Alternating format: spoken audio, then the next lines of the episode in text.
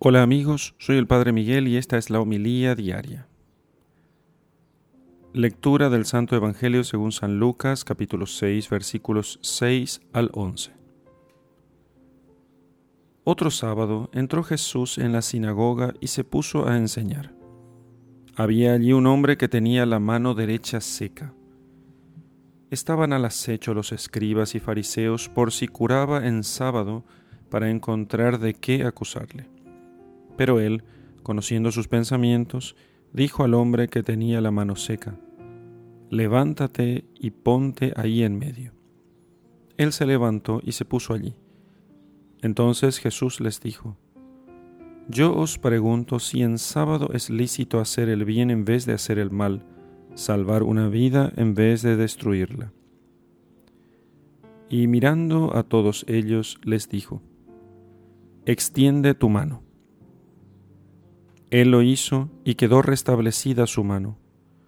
Ellos se ofuscaron y deliberaban entre sí qué harían a Jesús. Palabra del Señor. Gloria a ti, Señor Jesús. Extiende tu mano, dice Jesús a aquel hombre de la mano seca. Esforcémonos en esa trama de cosas menudas, pequeñas, que con apariencia insignificantes de cada día.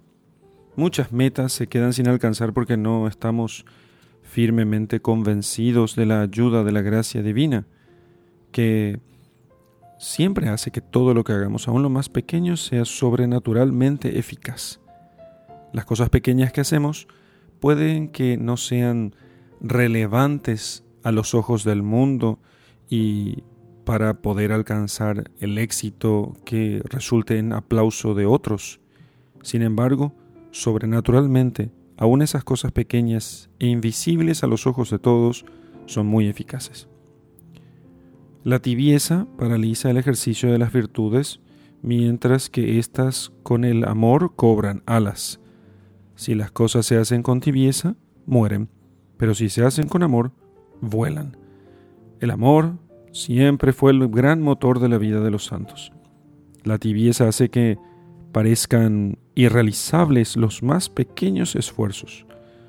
Mm, una, unos platos que hemos de lavar, una llamada, un pequeño trabajo, una visita, una conversación, o quizá la puntualidad en nuestros deberes, o el cumplimiento de nuestro programa, todo eso forma una montaña de un grano de arena.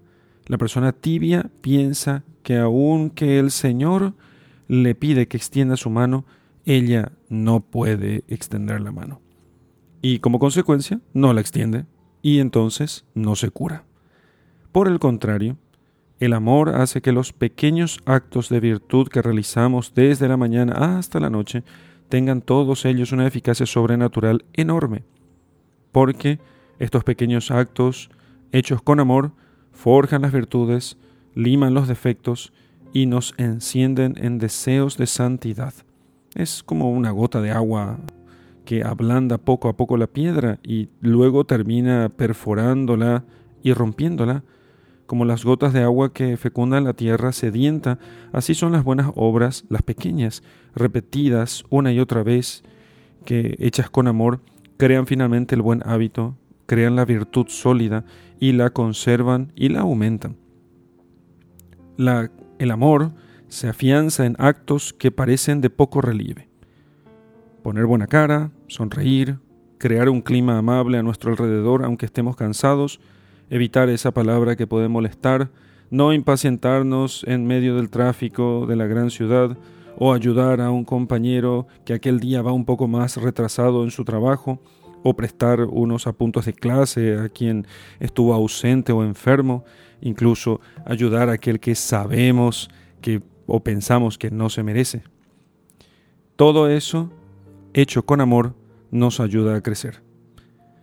Los defectos arraigados, pereza, egoísmo, envidia, todo eso, se vencen tratando de vivir la escena evangélica y recordando el mandato de Cristo. Extiende tu mano. ¿Qué debo hacer para superar tal o cual defecto? Extender la mano. Así tampoco, Señor, sí, poquito. Se mejora, sí, con la ayuda del Señor. Se lucha en lo poco, en levantarse a la hora y no más tarde, en el cuidado del orden de la ropa, en los libros, y si se busca servir sin que apenas se note a quienes conviven con nosotros, si procuramos pensar menos en nuestra propia salud, en las preocupaciones personales y pensar más en los demás sirviéndoles, si sabemos elegir bien un, programa de televisión o una película siquiera, o saber apagarla cuando eh, resulta inconveniente. Jesús continuamente nos dice, extiende tu mano. Haz esos pequeños esfuerzos que te sugiere el Espíritu Santo en tu alma, esas sugerencias íntimas que te da el Señor para hacer pequeñas cosas que por tu soberbia te parece que no tienen realmente importancia, pero hechas con amor, es como eso, extender la mano. Contamos con la gracia del Señor. La santidad depende en buena parte de todos nosotros, depende de cada uno, de nuestro empeño dócil y continuado. Se dice que Santo Tomás de Aquino, que tenía fama de ser hombre de pocas palabras, un día le preguntó a su hermana qué hacía falta para ser santo y casi sin detenerse, eh, le responde de un golpe, quererlo. Queramos entonces ser santos. En el nombre del Padre y del Hijo y del Espíritu Santo. Amén.